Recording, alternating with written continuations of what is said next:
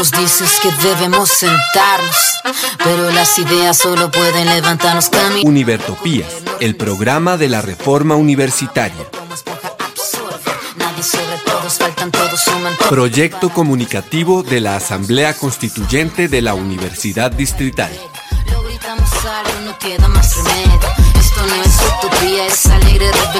Por una educación como derecho y bien común.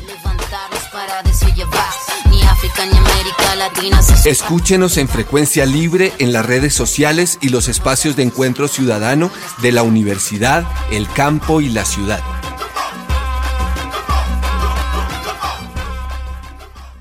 Hoy, 5 de mayo de 2021 de la era de nuestro Señor, los perversos e insensatos, pero no atenidos de Univertopías, al llegar a la emisión 121, saludamos una vez más a nuestra amable audiencia que se encuentra al otro lado de las ondas electromagnéticas, a los invitados al programa, a nuestro ingeniero de sonido, a la Academia Luis A. Calvo y a todos les damos un fuerte abrazo y esperamos que se continúe en la construcción de nación. Bueno, hoy arrancamos los sonidos que salen del paro nacional.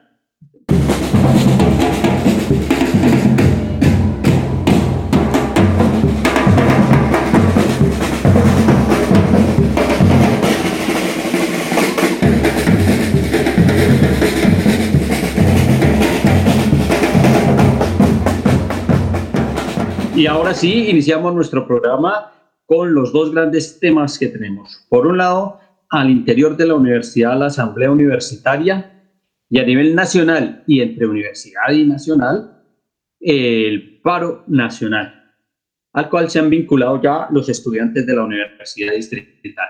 Entonces vamos a arrancar primero con lo que tiene que ver con la asamblea universitaria y posteriormente le damos lugar a lo que está ocurriendo con nuestro paro nacional, pero hay que tener en cuenta que este paro nacional se desarrolla en medio de la pandemia, se desarrolla en este mes de mayo, en el cual se dio el primero de mayo. Y entonces, en, en, conmemoración de ese día, del primero de mayo, va nuestra primera nota musical, la internacional, que hace un homenaje a los trabajadores del mundo. Cambiemos al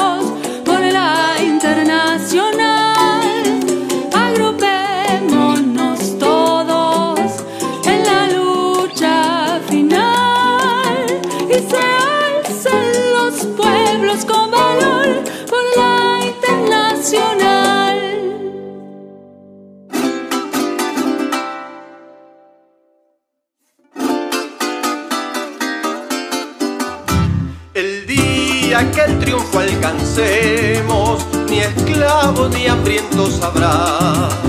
La tierra será el paraíso de toda la humanidad.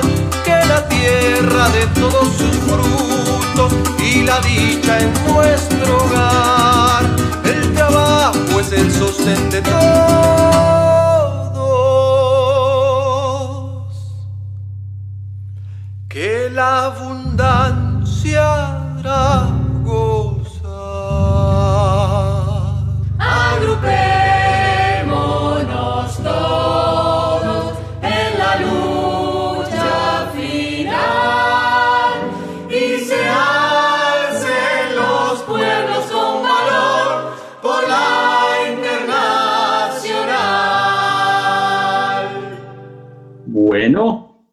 Con esa canción que acabamos de oír, arrancamos con nuestro primer tema, lo que tiene que ver con la asamblea universitaria. Frente a la asamblea universitaria, lo que tenemos que recalcar y decir es que, como ya hemos mencionado en los dos últimos programas, hay dos títulos que están en desarrollo. Hay dos títulos que vienen llevando la voz cantante, que son el título número uno, que está en pleno debate. Por ahora han sido aprobados ya en forma, en forma global eh, de un total de 16 artículos que conforman el título número uno, cerca de ocho artículos. Se ha aprobado el preámbulo eh, que hace la presentación inicial del texto general de estatuto se ha aprobado lo que tiene que ver con la naturaleza jurídica y el carácter académico de la universidad, su domicilio, los patrimonios y las rentas de la universidad. Y en términos de objeto, se ha aprobado el objeto de la universidad, que fue tal vez el último debate que se dio en términos de que la universidad eh, es un ente de carácter académico que ahora como un proyecto social, cultural, artístico, ético, científico, tecnológico, que objeto la producción de conocimientos y la protección de saberes. Y en ese último debate se dejó claro que la universidad sí propugna por la vigencia plena y jurídica del Estado social de derecho, pero no es responsable del Estado social de derecho. Eso lo debe garantizar el Estado, lo debe garantizar las instituciones y la universidad simplemente propugna por ello de manera que salió del objeto cambia la redacción y se va para los principios.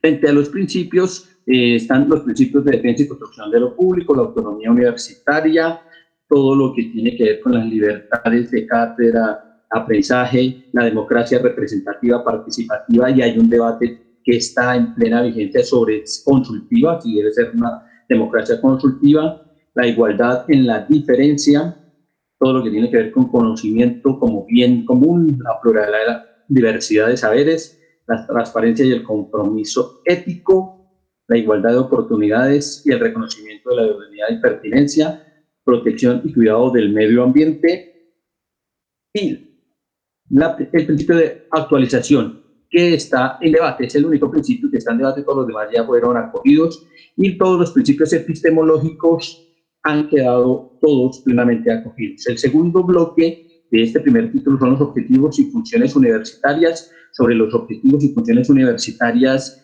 hay un consenso en que quedan, como están presentados, son 14 objetivos. Vienen luego las funciones universitarias que están en debate frente a lo que tiene que ver con la proyección social. Los otros tres están claramente ya, los otros dos están claramente definidos. La función de formación y docencia, la investigación y creación la extensión y proyección social también ya está definida, sino que hay que hacer un arreglo en un párrafo, en una palabra frente a su concepción, pero el artículo en pleno ya está configurado. Y frente a comunidad universitaria es donde están los debates en este momento. Fundamentalmente frente a los docentes en la forma de cómo debe estructurarse el artículo para dejar claro quiénes son los docentes, cuáles serían los tipos de vinculación, frente al debate que hay si deben quedar los ocasionales o no, ya que es una figura que hace, ha pervertido al interior de la universidad y de la misma manera lo que ha ocurrido con los trabajadores, igual sobre el problema de la carrera administrativa y la carrera docente. si las OPS deben entrar a formalizarse y cómo lo harían en el proceso, eh, en un proceso que el estatuto dejaría abierto. Esos son los dos debates que están todavía porque hay compañeros que consideran que eso no debe quedar en el estatuto, otros que consideramos que efectivamente el estatuto debe garantizar que se empiecen los procesos de formalización interior de la universidad y es justamente allí donde estamos. Y los otros debates tienen que ver fundamentalmente sobre elementos que deben ir en los estatutos o que no deben ir en los estatutos, ya sea del estudiante, del docente o del trabajador. Hasta allí lo que se ha logrado en el título número uno. En el título número dos el asunto sí es a otro, a otro precio. Como manifestamos en el programa pasado, faltaba solamente un debate que se dio en la última sesión y ya prácticamente ese título 2 quedó completamente finiquitado, el gobierno y la participación democrática quedaron eh, ya desarrollados en dos capítulos, el capítulo 1 de gobierno universitario, en donde se presenta qué es el gobierno universitario, cuáles son los órganos, instancias de dirección, vale la pena mencionarlos, el Consejo Superior, Consejo Académico, la Rectoría, el Consejo de Facultad, la Decanatura, los consejos de escuela, la dirección de escuela, el Consejo de Centro, la dirección de centro, el Consejo de Instituto, la Dirección de Instituto, el Consejo de Área de Formación y la Dirección de Área de Formación. Esos serían los, eh, las instancias de dirección de la universidad que conformarían el gobierno desde el punto de vista de la dirección. Se configuran cuáles son los impedimentos, cuáles son los periodos de representación, cuáles son las calidades de los representantes en términos generales para todas las instancias de dirección o más bien para las representaciones, cómo queda configurado el Consejo Superior cuáles son sus funciones, cómo queda configurado el consejo académico, cuáles son sus funciones, y aparecen de allí en adelante el desarrollo de la rectoría y cómo queda nominada la rectoría, que fue el último debate que se dio.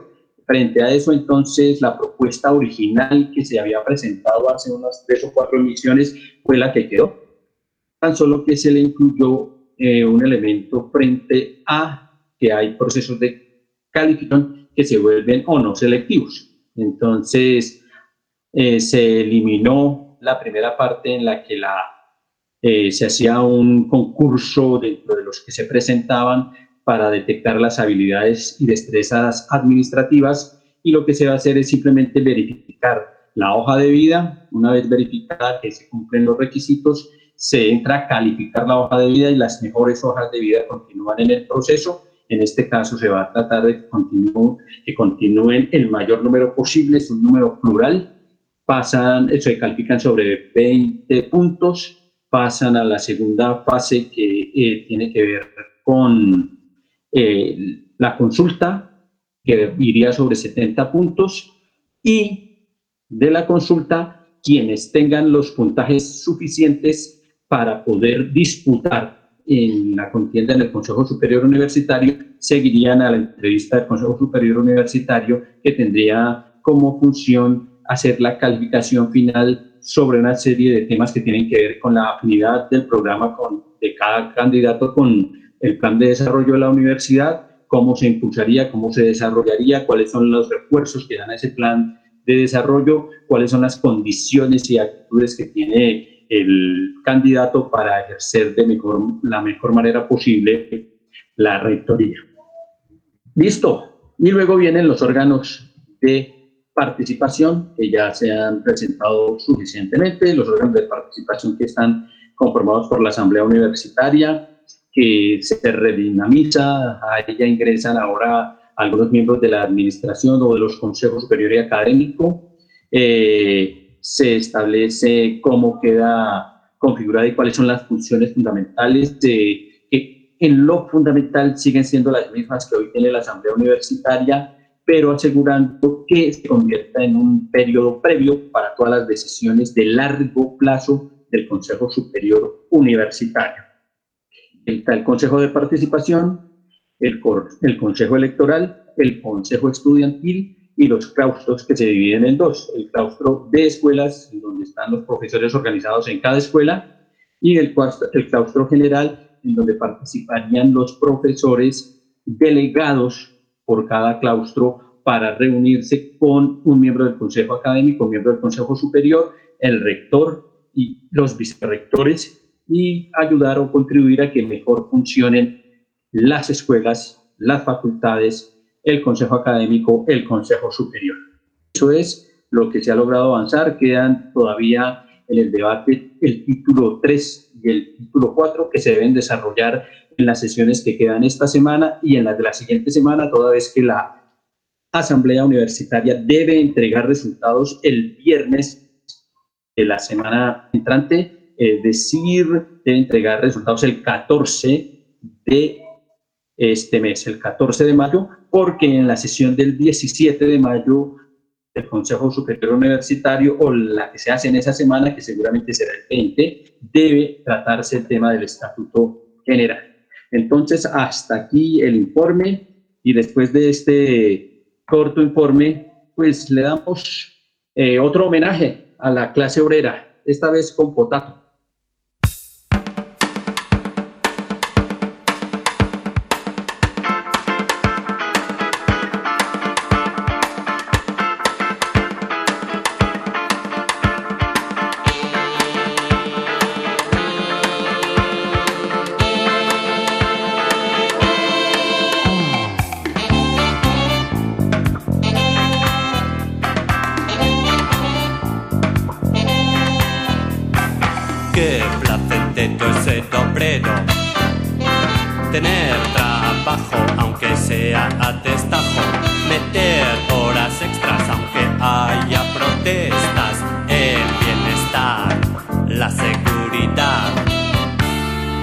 La tranquilidad que resulta de cobrar a fin de mes.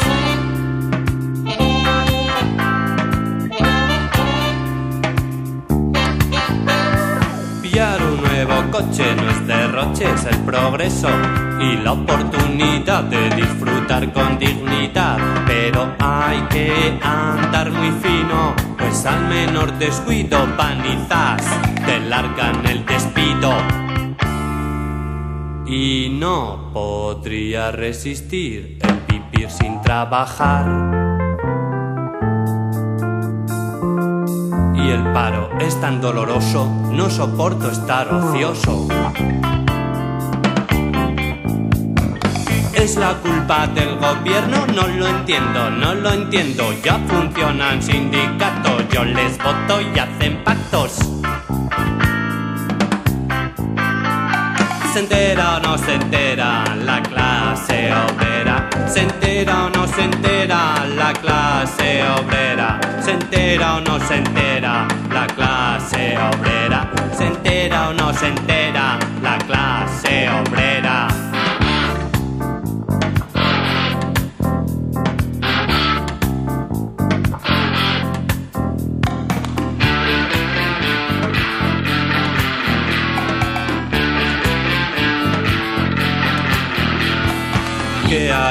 Yo sin nada que hacer si no me gusta leer?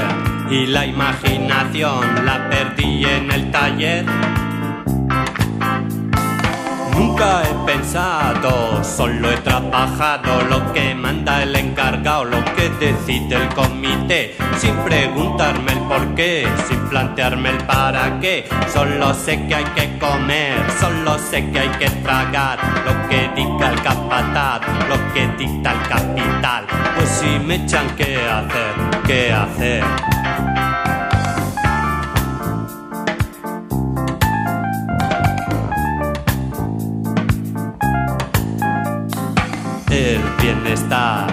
La seguridad, la tranquilidad que resulta de cobrar a fin de mes.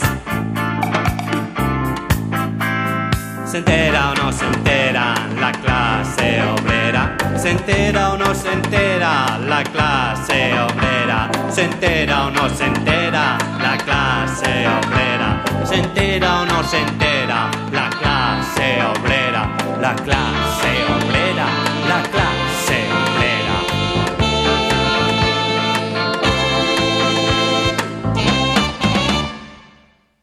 Bueno, ahora vamos, hablemos del paro. En la Universidad Distrital eh, se ha dado inicio al paro estudiantil. El paro nacional arrancó desde el jueves de la semana pasada se hicieron serias, sendas movilizaciones que llenaron la ciudad de Bogotá, que llenaron la ciudad de Cali, que igualmente llenaron las ciudades de Barranquilla, de Cartagena, todas las grandes, medianas e incluso pequeñas ciudades fueron llenas por la movilización. Y en ese orden de ideas, eh, eh, pretendiendo el gobierno que con esto se cerraba pues eh, el ciclo, pues lo que ocurrió fue exactamente lo contrario. la orden que dio la miembro del Tribunal de Cundinamarca lo que hizo fue incentivar la salida de la gente y la gente desde el jueves ha estado marchando todos los días, el viernes, el sábado, el domingo, el día primero de mayo, sábado y posteriormente el día de hoy la gente está marchando, pero en la Universidad Distrital en concreto, eh, desde el día lunes, en una serie de asambleas realizadas por los estudiantes por facultad, se empezó a tomar la definición de participar activamente del paro nacional en forma eficaz y real. Así que todos los estudiantes en asambleas definieron lanzarse al paro nacional universitario, al paro nacional en la Universidad Distrital, en apoyo a las consignas que desde el Comando Nacional de Paro se emitieron, pero proyectándolas más allá, toda vez que al Comando Nacional de Paro de alguna manera se le salió de las manos el paro porque los sectores populares, entendiendo por los sectores populares aquellos sectores sociales de los barrios, de los sindicatos de base que no hacen parte de las grandes centrales, las juntas de acción comunal se han organizado y han levantado su voz, sí, contra lo que llaman el paquetazo de Duque, es decir, las reformas laboral, tributaria, la reforma a la salud y las demás reformas que están en capilla allí para golpear a los sectores populares y para eh, mejorar las condiciones de los grandes grupos financieros, pues han ido más allá y han solicitado sentarse con el gobierno a resolver otra serie de problemas. Han pedido incluso la cabeza del ministro Carrasquilla, que efectivamente se dio el día lunes. El señor Carrasquilla pasó su renuncia y sobre las horas de la noche ya estaba siendo reemplazado. En ese orden de ideas se han estado cumpliendo los eh, puntos del paro, pero lo importante es que en la Universidad Distrital los estudiantes en la Asamblea General que tuvieron el día de hoy han definido que la de, lo que han determinado por facultades se hace una realidad. Ahí el paro y convocan a los profesores para que, si bien es cierto, no hagan parte del paro como tal, porque seguramente no lo pueden declarar por condiciones laborales por las condiciones de contratación, por lo menos participen en calidad de asamblea permanente o se declaren de alguna manera que les permita, sin hacer el ejercicio de la dictadura de clases, mantener la contratación, pero permitir que los estudiantes puedan estar en las labores pertinentes.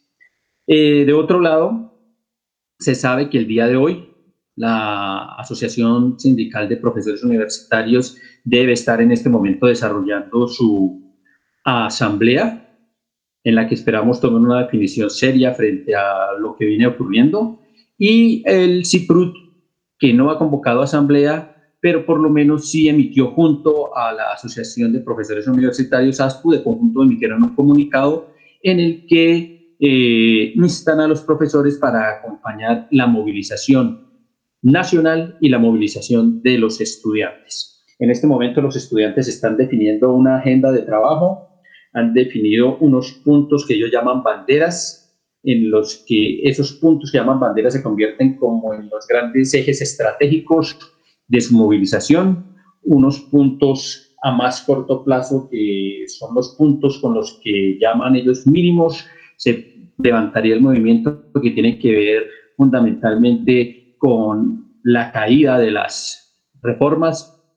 Parece que sobre las horas de la mañana, hacia las 11 y 20 de la mañana, en términos efectivos, ya se cayó ahora sí la reforma tributaria, había sido suspendida, había sido levantado el texto, pero en las comisiones de Senado y Cámara ya decidieron no dar solamente por levantar el texto, sino por eh, cerrada, cerrado el capítulo de la reforma, eh, no prosigue, eh, no solamente se da por cerrado el texto, sino que no prosigue la reforma, pero hay otras que hay que, que siguen en capilla y que hay que revisar, las de la salud, la de las pensiones y la reforma laboral. Bueno, el caso es que los estudiantes están en este momento terminando su asamblea, están en el sexto punto, de, en el quinto punto de seis puntos, entran a proposiciones y varios, han hecho una agenda de movilización, agenda de movilización que llama a que se hagan nuevamente asambleas por facultades por proyectos curriculares, ya no para definir si se mantiene o no el paro, sino para definir cuáles serían las agendas comunes de estudiantes y profesores y las agendas independientes de estudiantes para ciertas acciones y conjuntas profesores y trabajadores para otras acciones. Así que ahora el balón está en el lado de los profesores para que tomen las definiciones al lugar. Y eso nos hace la invitación a que los sonidos de la marcha vuelvan a ponerse al orden del día.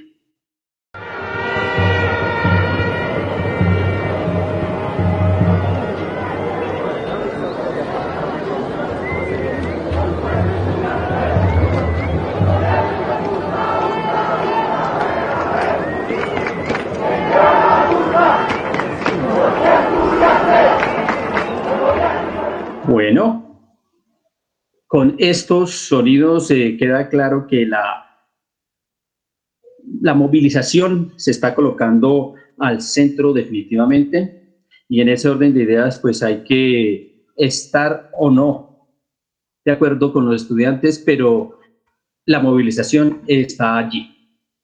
Eh, continuando con el paro, tenemos aquí un comunicado que emite una carta abierta que emite la Asociación Distrital de Profesores, la vamos a leer muy tangencialmente, muy por encima, se le envía al señor presidente de la República, al Ministerio del Interior, a la ministra de Educación, al Ministerio del Trabajo, al ministro de Defensa, el señor Diego Andrés Molano, al fiscal general de la Nación y a la Procuraduría en los siguientes términos. Señoras y señores, altos funcionarios públicos del Estado colombiano, en primer lugar, como académicos, profesores de educación superior, desde cuando teníamos la condición de estudiantes, disertábamos, escribíamos y discutíamos cómo educar y alcanzar niveles mayores de democracia, no solo política, sino de acceso a todos los derechos humanos, para lograr una democracia real en los ámbitos cultural, educativo, económico, social y ambiental. Alegra ver a una inmensa mayoría de la población colombiana apropiándose de sus derechos a participar, a reivindicar sus derechos y a unas dignas condiciones de vida. Pero se lamenta que como egresados se reciba el trato que hoy el gobierno nacional está dando no solo a esos egresados, sino a la gran mayoría de la población. Posteriormente se hace un análisis muy somero de lo que ha ocurrido con el COVID y de la manera como los recursos del FOME han servido para privilegiar a algunos sectores ricos de la población y golpear a otros desde el punto de vista de no hacérselo llegar de ninguna manera. Indigna en ese sentido la respuesta que el gobierno Duque da a la movilización y se hace un llamado importante a que cesen las hostilidades contra la movilización, a que cese el asesinato de líderes sociales a que eh, se restauren y se restablezcan las negociaciones que se tenían antes del COVID-19 con los diferentes sectores sociales, a que se cumpla eh, lo firmado en La Habana y se insta a que en calidad de derechos humanos se permita que las organizaciones internacionales de este orden eh, puedan revisar qué es lo que está ocurriendo en Colombia con el tratamiento que se ha estado dando por parte del gobierno nacional a la protesta social. Ese, en resumen, es el comunicado que emite la Asociación de Profesores Universitarios en su tercera plenaria y que insta a que los profesores acompañen a los estudiantes. Pero también hay otro comunicado que vale la pena mencionar y es el del profesor eh, Carlos Eduardo Vasco Uribe, quien ha puesto a consideración de la población, de los demócratas, una carta en la que hace mención de varias cosas, en las que él hace la solicitud fundamental de el retiro de las cuatro reformas y adicionalmente solicita que el señor Carrasquilla, que el señor presidente de la República, Iván Duque, renuncien y constitucionalmente dice que la única salida que quedaría sería que la señora eh, Marta Lucía tome las riendas de la nación, entonces que como vicepresidenta le correspondería hacer. Y hace un llamado a que el maltrato que se ha dado en las calles, a las movilizaciones, cese y que se instaure el Estado de Derecho y no el Estado de militarización en que se ha colocado a la sociedad colombiana. Ese manifiesto lo han venido firmando profesores de diferentes universidades, entre ellas la Nacional, la Universidad Pedagógica, y se invita a que algunos profesores de la Universidad Distrital también empiecen a, apropiarse de ese, de ese comunicado. Pero en ese propósito del que haya paz, de que haya eh, eh, como respuesta al levantamiento cívico popular que se está dando en términos pacíficos, en términos de toma de las calles respetuosas y pacíficas, no se dé la respuesta que se está dando por parte del gobierno en términos de, por un lado, infiltrar las marchas para volverlas violentas, por otro lado, golpearlas aprovechándose de esa infiltración y por otro lado agrediendo a los manifestantes, sindicándolos de ser los violentos y abriéndoles procesos penales por el comportamiento que realmente está generando el régimen. Y entonces viene esta nota musical, Paz Palmonte.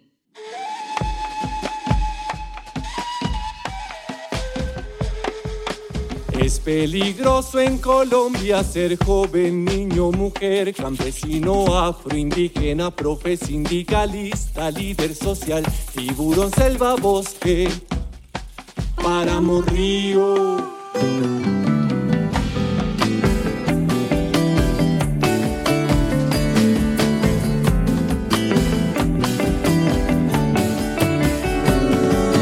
Canto que habla del llanto de los que no tienen voz.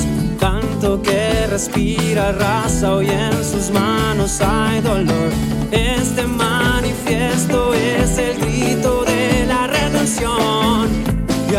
que todo perdió, de quien no tuvo ilusión.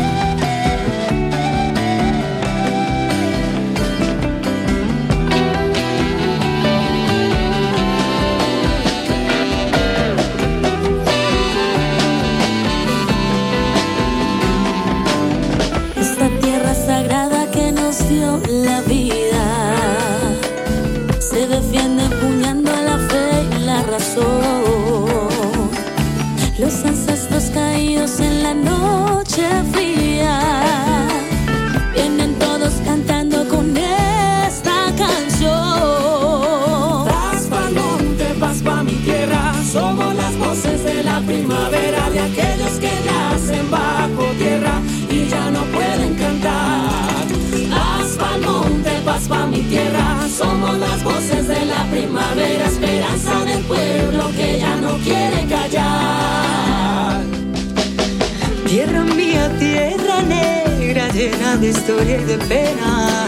Traigo memoria y a mi gente buena, esa que hoy quiere romper las cadenas. Somos tornado, grito y respuesta, somos mensaje vivo y alerta, como creciente de río que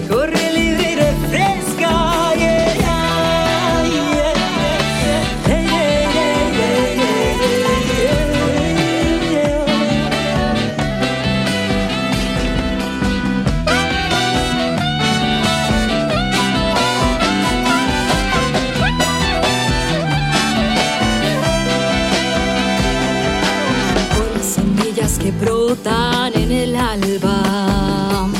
Por los páramos y el cóndor que extiende sus alas. Por el campesino que labra la tierra. Y el indígena que habita en mí. El rojo tiñe al monte mientras los susurros callan. La inocencia derramada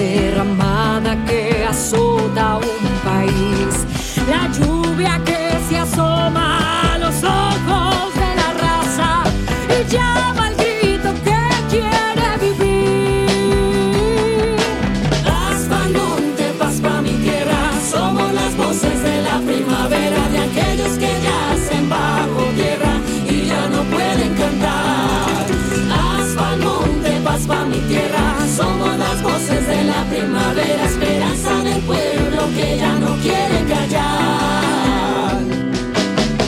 Somos multitud que camina cantando. Somos vida, somos fuerza. Somos fruto, semilla, flor, sangre, tierra. Somos raíz que rompe el concreto. Somos plegaria, grito, arrullo. Somos marea. Somos incendio. Somos creciente de río que ruge y refresca.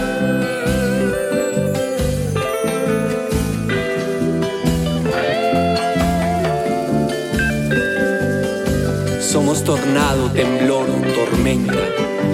Venimos sacudiendo el mundo, rompiendo todas sus cadenas y empujando el día que a la horrible noche ahuyenta.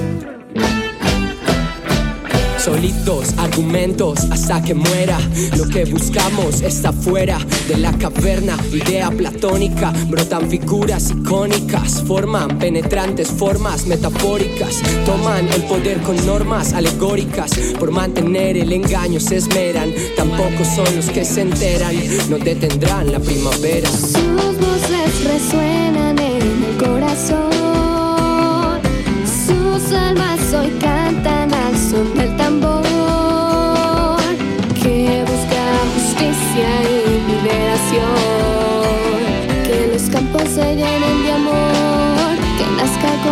con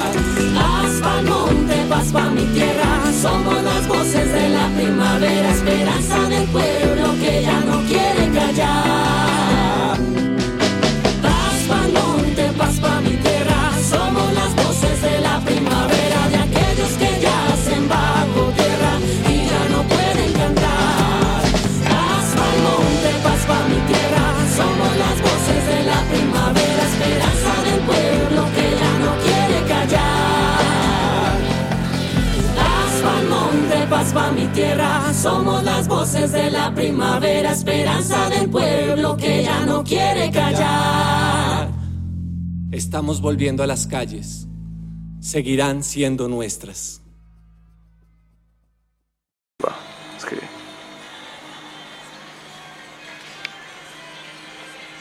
¿Flor? No, sí, la amarra. Pero es que sí, está muy pesada. Por eso digo que para abajo. Entonces, miren, las ponemos así, así. Semilla, flor, sangre, tierra. Somos raíz que rompe el concreto. Somos plegaria, grito, arrullo. Somos marea. Muy lejos viene viajando. Literal. Mis zapatos antes eran muy blancos. Cuatro, tres, dos. Bueno, después de esta nota musical entremos a hablar de algunos aspectos del paro nacional. Como hemos dicho, el paro nacional inició para confrontar lo que algunos han denominado el paquetazo de Duque, que tiene que ver con la implementación de las cuatro reformas, de las cuales ya se cayó la primera, y esperamos que igual ocurra con las otras tres. Dos que ya presentó, que son la reforma pensional y la reforma a la salud, eh, que tienen capilla, y la reforma laboral que la ha ido implementando no a través del mecanismo de reforma como un acto legislativo, sino a pedacitos a través de ir eh, asegurando eh, cosas de esa reforma como los siguientes. Uno, que los contratos se pueden realizar por debajo del salario mínimo, lo que implica que estos trabajadores no tienen ni salud ni pensión porque el patrono no está obligado a cancelar esas erogaciones y lo deberá hacer el mismo trabajador. En ese orden de ideas, el trabajador eh, con el salario que va a ganar no alcanza pues a sobrevivir, a subsistir. Eh, lo mismo ocurre con lo que tiene que ver con sus pagos de pensión. En ese orden de ideas, no se le obliga al patrono a reconocerle eh, los, la, la presencia en un sistema de pensiones al trabajador, luego no acumulará en semanas cotizadas y en ese orden de ideas la responsabilidad queda sobre eh, el trabajador, es decir, se legitima eh, las labores de CPS, OPS y ocasionalidades por ley, que es lo que ha mandado aprovechando el estado de emergencia en el que se encuentra el país. La idea es que esa tercera reforma se empaquete en un solo bloque después de todos eh, los cortes que se le han venido haciendo poco a poco a lo largo de este año en medio de la pandemia. Pues bien, solo se ha caído una. Las otras siguen en capilla. El proceso de la salud tiene que ver con no solamente entregarle a privados el problema de la salud, sino tratar de copiar de alguna manera el modelo norteamericano en el cual la salud completamente privatizada queda en manos de los trabajadores. El patrono entrega toda la responsabilidad a la empresa privada y el sistema lo único que hace es que el trabajador responda por su salud con una serie de pólizas que debe adquirir, pólizas que van a asegurar que si tiene alguna operación pendiente, que si se le da alguna enfermedad, enfermedad atípica o una enfermedad eh, típica tendrá que ser resuelta a través de las entidades privadas que queden como eh, a cargo de la salud y a través de estas pólizas que le dan garantía al patrono para que el empleado cuando tenga sus licencias sea de alguna manera remunerado para que pueda pagar un empleado y pueda de alguna manera seguir produciendo. En ese orden de ideas, las condiciones no son las mejores y por eso hay que presentar un texto nuevo frente a ello. Bien, pero no es solo eso. Lo otro que está aquí es la forma como se ha trabajado o se ha tratado la protesta social y frente a eso hay un análisis que vale la pena, vale la pena revisar y es un minutico. Ariel Ávila le explica al país cómo y por qué se trata a la protesta así. Lo que va a pasar desde mañana, y esto lo digo porque esto pasó en Chile, lo que va a pasar desde mañana es que nos van a decir, eh, no es posible que entre comida a Cali, a Bogotá, a Tunja, están bloqueadas las vías. Y van a intentar poner al pueblo en contra del mismo pueblo. Eso, eso es lo, eso, esa estrategia está calcada, eso es un manual. Eso lo pueden bajar por Google. Ese es el manual para voltear todo. Entonces van a comenzar a recibir muchas cadenas de WhatsApp como ya en Cali está rondando, que aquí hay mucha gente conectada de Cali. Muchas cadenas de WhatsApp donde les van a decir que si no abren las vías no hay comida, que si no abren las vías no hay vacunas, que cerraron la vía Bogotá-Tunja, entonces que Bogotá va a quedar desabastecida. Todas esas cadenas que va a comenzar a, sonar es para poner a pelear la gente con la misma gente. En ese juego no podemos caer. Si uno está en contra de las manifestaciones, abiertamente lo dice. Pero lo que no puede hacer es que uno tenga, uno sirva de idiota útil. En eso también hay mucho manual. Y eso es lo que va a comenzar a pasar. Entonces yo le pido a la gente, A mí les voy a confesar una cosa, pero pues no se pongan molestos. A mí el fútbol no es que me guste mucho, lo veo, me fascina, pero lo que más me gusta es el ciclismo. Entonces, los técnicos de ciclismo, cuando uno está subiendo mucho la meta, ya que está en una de esas, aquí entre Bogotá y Fusagasugá está el Alto de San Miguel, los últimos kilómetros del Alto de San Miguel, cuando uno ya se va a desmayar, no, no, no, no resiste. El, el, técnico lo que le dice a los ciclistas es apriete los dientes, no mire para los lados y hágale para adelante, a ver hasta dónde llega. Y eso es lo que yo les digo a ustedes. Llegó el momento de apretar los dientes, no mirar para los lados y subir, subir subir. Eso es lo que nosotros necesitamos. Y no caer en el juego de idiotas útiles ahorita que nos van a poner a ponernos a pelear contra el mismo pueblo. Dos últimos mensajes. Bien, exactamente eso es lo que está haciendo el gobierno. Por un lado, dándole durísimo a las marchas, a las movilizaciones, tomándose con la policía y el las marchas y golpeándolas, infiltrándolas, pero por otro lado, llenando de temores a la población, como ya ocurrió en el año 2019, eh, en el que la novela fue, se están tomando los grandes centros comerciales, se están tomando los centros habitacionales, eh, los anarquistas están acabando con la ciudad, pues hoy lo están poniendo ya, como lo ha manifestado el señor expresidente de la República, Álvaro Uribe Vélez, se están eh, eh, impidiendo los traslados de bienes de consumo a las grandes ciudades y las grandes ciudades se van a quedar desabastecidas, como pretendió presentarme en una serie de entrevistas que han hecho a lo largo de este día. Y en ese orden de ideas, llenar de miedos a la gente para que algunos que están indecisos se opongan a la movilización, se opongan a los mítines, se opongan a que los transportadores, los taxistas eh, y los demás eh, miembros de los sectores intervengan en las movilizaciones. Eso es lo que se está poniendo en acción y el llamado de Ariel a que no caigamos en eso. Pero también vale la pena mirar cómo los campesinos en, los, eh, en las barricadas que montan se toman la molestia de explicarle a las autoridades qué es lo que ocurre. Y es lo que hace este campesino en una de las poblaciones de Boyacá.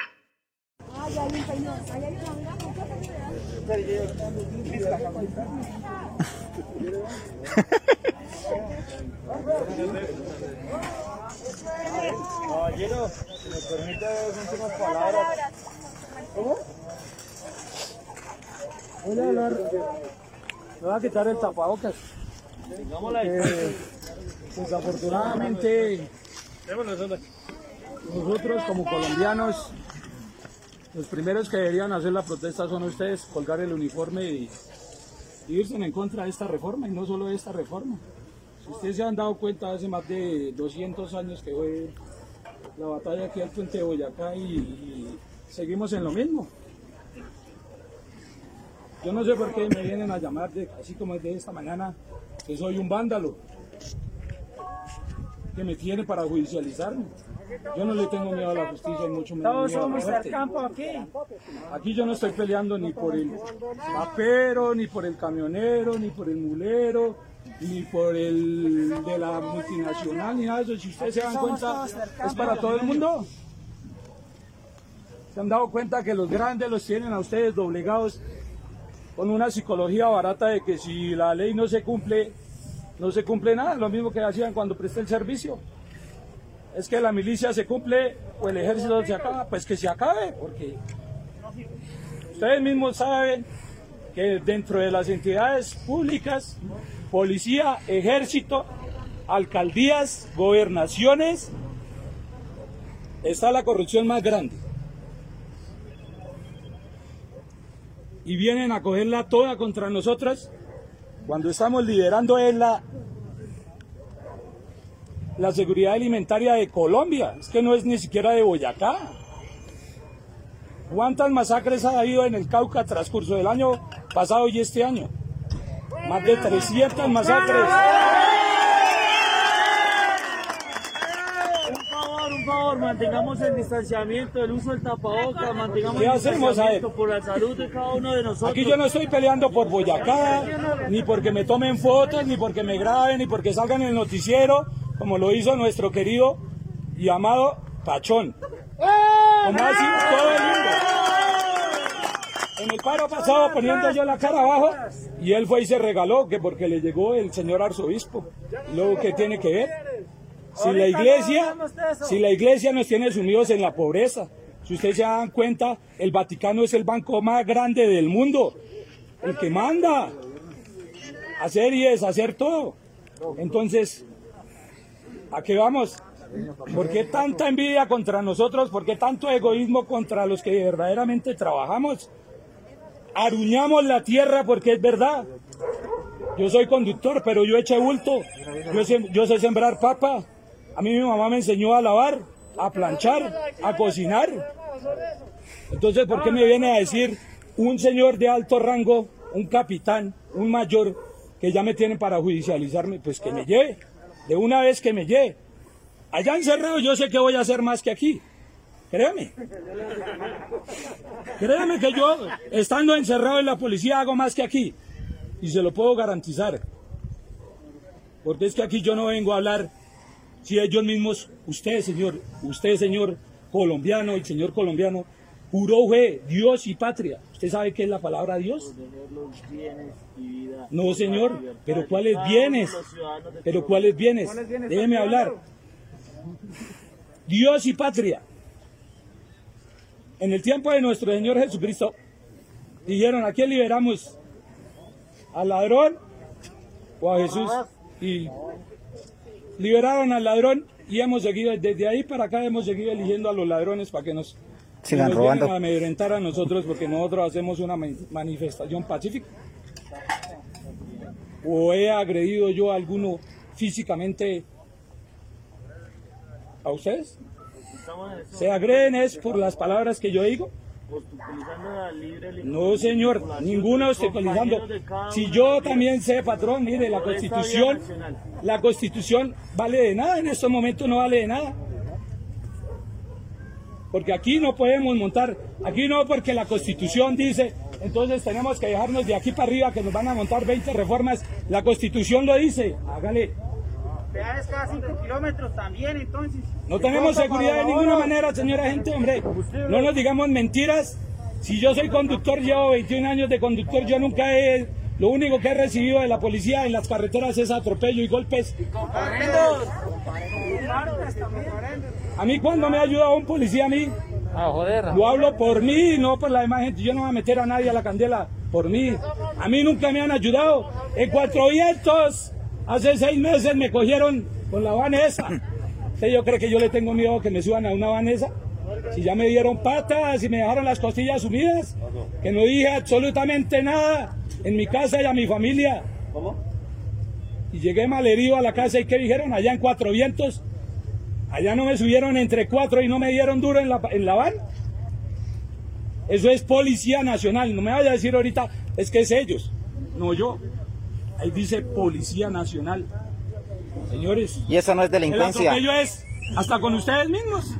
Si usted se da cuenta, ¿cuánto se gana? ¿Y cuánto le descuentan?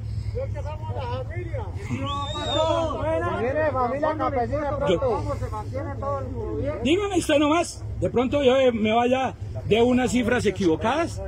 ¿De dónde sale el sueldo de ellos? No, no tanto eso, porque todos vivimos de todos. Sino la vaina es cuánto le descuenta al gobierno y ellos cagados de la risa haciendo reformas. El señor Carrasquilla robándose la plata. El señor Uribe matando a la gente. Don Iván Duque ayudándole. O sea que- o sea que el guerrillo salgo a hacer yo. El guerrillo sale a hacer toda esta gente campesina. ¿Ah? Los guerrilleros somos los de Asaón. esperando a nosotros que entonces don Uribe venga y compre unos terrenos de tierra aquí y venga y nos incruste los señores paramilitares para que haga lo mismo que está haciendo en el Cauca o en el Amazonas.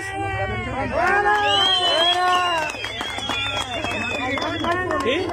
Estamos esperando eso, señora gente. Ya que estamos haciendo, esperando que él imponga su ley de matón, eso mire la historia lo hablará. Y yo no le temo tanto a la historia, porque yo sé que lo que tengo que morir me lo voy a dar cuenta a Dios.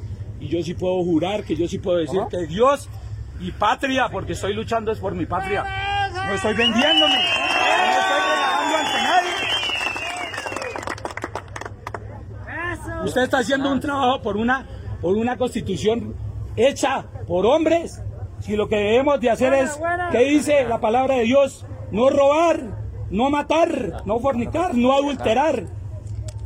No anda, no levantar falso testimonio a la demás persona, no jurar su santo nombre en vano.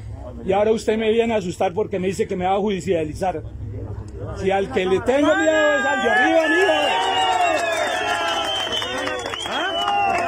cámara que tiene ahí a todo momento de Al que le debo tener miedo es al de arriba. A mí me matan una sola vez, o es que usted ha visto que a alguien lo matan dos veces. Pa, pa, pa, y volvió y resucitó y otra vez lo matan. Oh, el miedo no es ninguno contra ustedes, ni yo la tengo contra ustedes. Simplemente son las cosas. Yo no tengo nada contra usted. Usted me la hace. A mí me pegaron esos de allá de, de, de, de Cuatro Vientos y me lo volví a encontrar. Y esperé que me dijera algo y sabe que me conoció la cara y dijo, hágale, hágale, hágale. Buena, buena. ¿Y a dónde yo lo busqué para matarlo? Es que yo no tengo que matar, yo no tengo que mover un dedo. Es que a mí sí me enseñaron que es Dios. Yo no tengo que mover un dedo, ni la fuerza es mía. Las palabras no salen de mí, créame. Ni yo soy el más deletrado ni el más estudiado de toda esta gente, ese no. Simplemente las palabras que salen de mi boca, Dios las pone en la boca de uno. No es que digan que ahorita que yo soy el putas y salgan en las redes, que no, que es que el man sí sabe historia, que lee, que no. Sabe que a veces ni sé muchas cosas. Yo a veces suelto la lengua de cosas que definitivamente las pone mi Dios en mi cabeza. Y seguimos en lo mismo. En un país donde vivimos en ruinas. Se robaron Reficar, se robaron Cofenalco, se robaron Salud Total, la ETSA, Telecom, UNE, Hidrotuango. Hay más de 2.000 personas enterradas en la represa de Hidrotuango.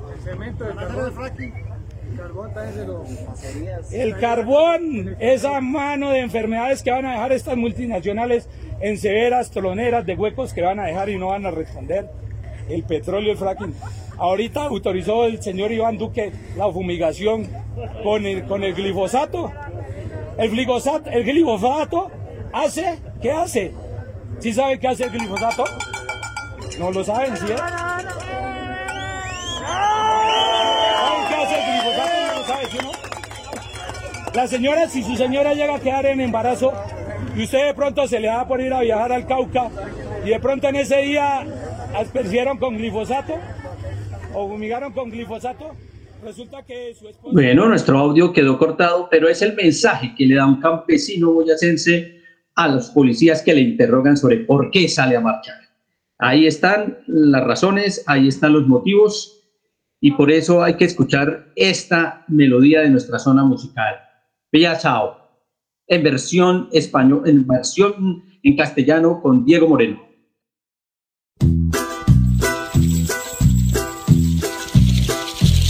Esta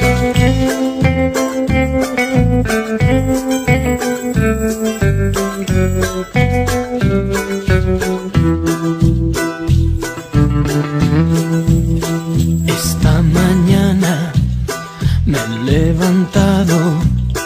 Oh, bella ciao, bella ciao, bella ciao, ciao, ciao. Esta mañana me he levantado y he descubierto al invasor.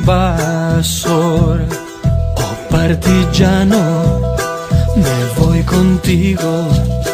Oh, bella ciao, bella ciao, bella ciao, ciao, ciao, partigiano, me voy contigo porque me siento aquí morir. Y si yo caigo en la guerrilla, oh, bella ciao, bella ciao, bella ciao, ciao, ciao. Si yo caigo en la guerrilla, te dejaré mi fusil. Cava una fosa en la montaña. Ciao, bella ciao, bella ciao. Cava una fosa en la montaña a la sombra de una flor. Así la gente cuando la vea Oh, bella ciao, bella ciao, bella ciao, ciao, ciao. Así la gente cuando la vea gritará revolución. Esta es la historia de un guerrillero. Oh, bella ciao, bella ciao, bella ciao, ciao, ciao. Es la historia de un guerrillero muerto por la libertad. He puesto el fiore partigiano. Oh, bella ciao, bella ciao, bella ciao, ciao, ciao. Questo è il fiore del partigiano morto per la libertà. E questo è il fiore del partigiano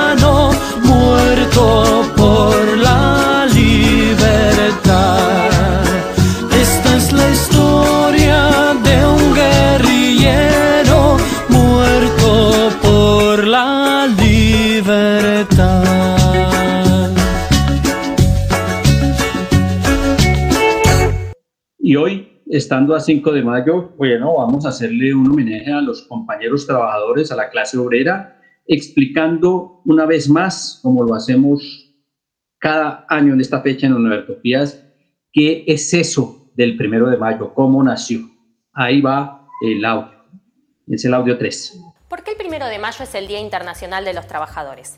A fines del siglo XIX, los trabajadores de todo el mundo reclamaban la reducción de las horas de trabajo. Imagínate, jornadas laborales de hasta 16 horas por día, de lunes a lunes, hacinados en la fábrica y sin ventilación. Todo por un sueldo miserable. Y encima, como ves, las mujeres y los niños trabajaban a la par que los varones, pero ganaban la mitad. Sí, ya sé, lo mismo que pasa ahora. Los niños eran usados para destrabar las máquinas, porque tenían manos chiquitas que podían meterse en el hueco de las máquinas y así poder arreglarlas. Entonces el patrón no gastaba plata. Así de brutal es el capitalismo. ¿Qué reclamaban entonces? 8 horas de trabajo, 8 horas de descanso y 8 horas de recreación.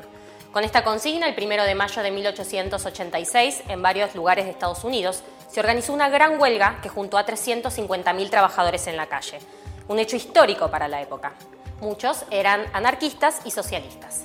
En Chicago estuvo la huelga más impactante, porque participaron 40.000 trabajadores con todos los transportes parados y había piquetes por todos lados. Los empresarios bajaron hasta las horas de trabajo para evitar que se sumen al paro unas 45.000 personas más. La policía atacó a balazos las movilizaciones durante ese día y los siguientes. El día 3 mataron a dos trabajadores en la huelga de la fábrica McCormick que estaba en conflicto por despidos. Y el cuarto día reprimieron un mitin pacífico. Cuando comenzó a dispersarse, estalló una bomba donde estaban los policías que dejó muertos y heridos. Sin ningún tipo de pruebas, el gobierno acusó a ocho trabajadores, en su mayoría anarquistas, como autores del atentado. El juicio fue una completa farsa, que terminó con la pena de muerte para cinco de ellos, dos a cadena perpetua y uno a 15 años de prisión. George Engels, uno de los condenados, dijo unas últimas palabras en su alegato para denunciar la explotación capitalista. Escuchemos un fragmento. No combato individualmente a los capitalistas, combato al sistema que produce sus privilegios.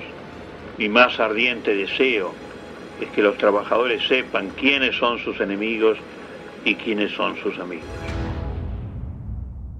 Albert Parsons, otro de los condenados, que fue compañero de Lucy Parsons, un ícono de la lucha de las mujeres, de la clase trabajadora y una verdadera amenaza para el Estado norteamericano. Lucy estaba convencida de que no habían sido asesinados por haber puesto una bomba, sino porque estaban organizando a los esclavos del salario. En 1889, en homenaje a los mártires de Chicago, la Segunda Internacional, que nucleaba partidos y organizaciones obreras de casi todo el mundo, declaró el primero de mayo como el Día Internacional de los Trabajadores. A partir de ese momento, en muchos países se adoptó esa fecha como un Día Internacional de Lucha, para los que no se conforman con migajas, sino que aspiran realmente a tener una vida digna. Muy distinto al día festivo de descanso que nos quieren vender desde hace décadas los gobiernos, los empresarios y la burocracia sindical. ¿Sabes en dónde no se celebra el Día del Trabajador el primero de mayo? En Estados Unidos, para evitar levantar la lucha y el recuerdo de Chicago, celebran su Labor Day el primer lunes de septiembre, como si fuera una gran fiesta. ¿Cuántas horas por día trabajas? Hoy, gracias si trabajas 8 horas. La mayoría trabaja entre 9 y 12 horas, si tomamos en cuenta las reglas modernas como las horas extra. Durante los últimos 100 años, la tecnología avanzó muchísimo más que en 10 siglos de historia. ¿Por qué tenemos que trabajar tanto? Si todos trabajáramos 6 horas al día, podríamos repartir las horas entre ocupados y desocupados, sobre todo en momentos de crisis, donde siempre los más golpeados somos nosotros. Retomando la tradición de lucha y las banderas de estos trabajadores y trabajadoras, luchamos por una vida que merezca ser vivida, porque nuestras vidas valen muchísimo más que las ganancias de los capitalistas. Y con este homenaje a los trabajadores y estando en pleno paro nacional, incluyendo en él a los estudiantes, entonces, la canción número 5 para cerrar con calle 3 o Aguantemos o Aguantamos.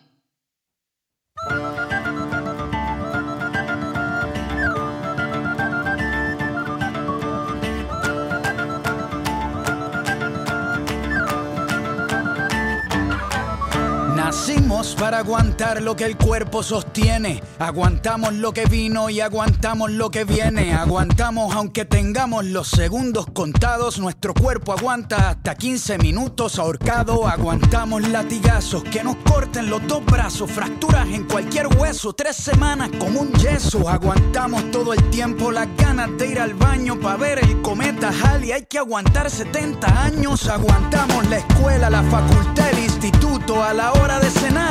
Nos aguantamos los erutos, el pueblo de Burundi sigue aguantando la hambruna. Aguantamos tres días para llegar a la luna. Aguantamos el frío del Ártico, el calor del trópico. Aguantamos con anticuerpos los virus microscópicos. Aguantamos las tormentas, huracanes, el mal clima. Aguantamos Nagasaki, aguantamos Hiroshima, aunque no queramos. Aguantamos nuevas leyes, aguantamos hoy por hoy que todavía existan reyes. Castigamos al humilde y aguantamos al cruel. Aguantamos ser esclavos por nuestro color de piel. Aguantamos el capitalismo, el comunismo, el socialismo, el feudalismo. Aguantamos hasta el pendejismo. Aguantamos al culpable cuando se hace el inocente. Aguantamos cada año a nuestro presidente.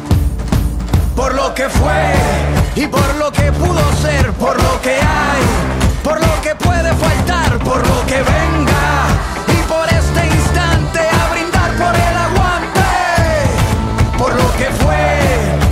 lo que pudo ser, por lo que hay, por lo que puede faltar, por lo que venga y por este instante levanta el paso y a brindar por el aguante. A brindar por el aguante.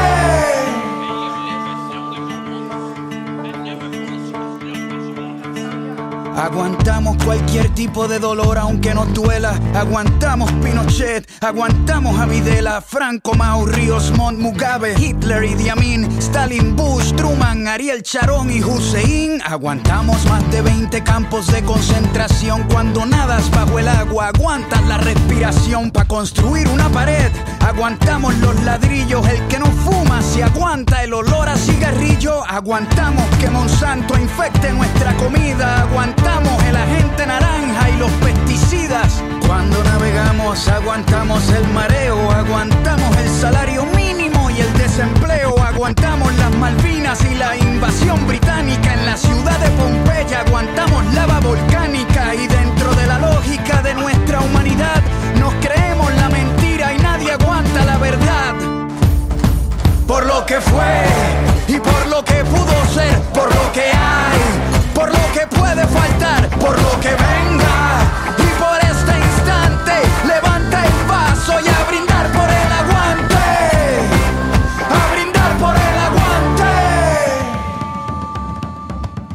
Aguantamos al ateo, al mormón, al cristiano, al budista, al judío, aguantamos al pagano, aguantamos el que vende balas y el que las dispara, aguantamos la muerte de Lennon, la de Víctor Jara, aguantamos muchas guerras, Vietnam, la guerra fría, la guerra de los 100 años, la guerra de los 6 días, que aguanten la revancha, venimos al desquite, hoy nuestro hígado aguanta lo que la barra invite.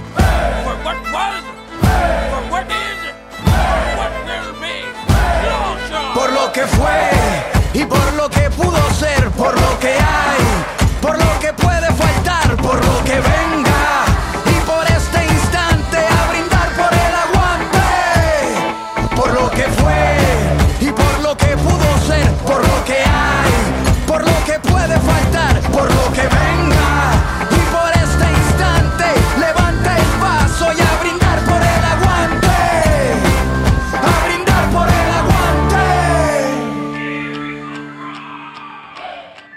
Los perversos e insensatos, pero no atenidos de Univertopías, agradecemos a nuestro ingeniero de sonido, a la Academia Luisa Calvo, a nuestros invitados y a quienes nos oyen a través de las ondas sonoras. Nos vemos y escuchamos el próximo 12 de mayo y todos en las calles en criterio pacífico derrotando las políticas neoliberales. Tú nos dices que debemos sentarnos, pero las ideas solo pueden levantarnos camino. Univertopías, el programa de la reforma universitaria. Proyecto comunicativo de la Asamblea Constituyente de la Universidad Distrital.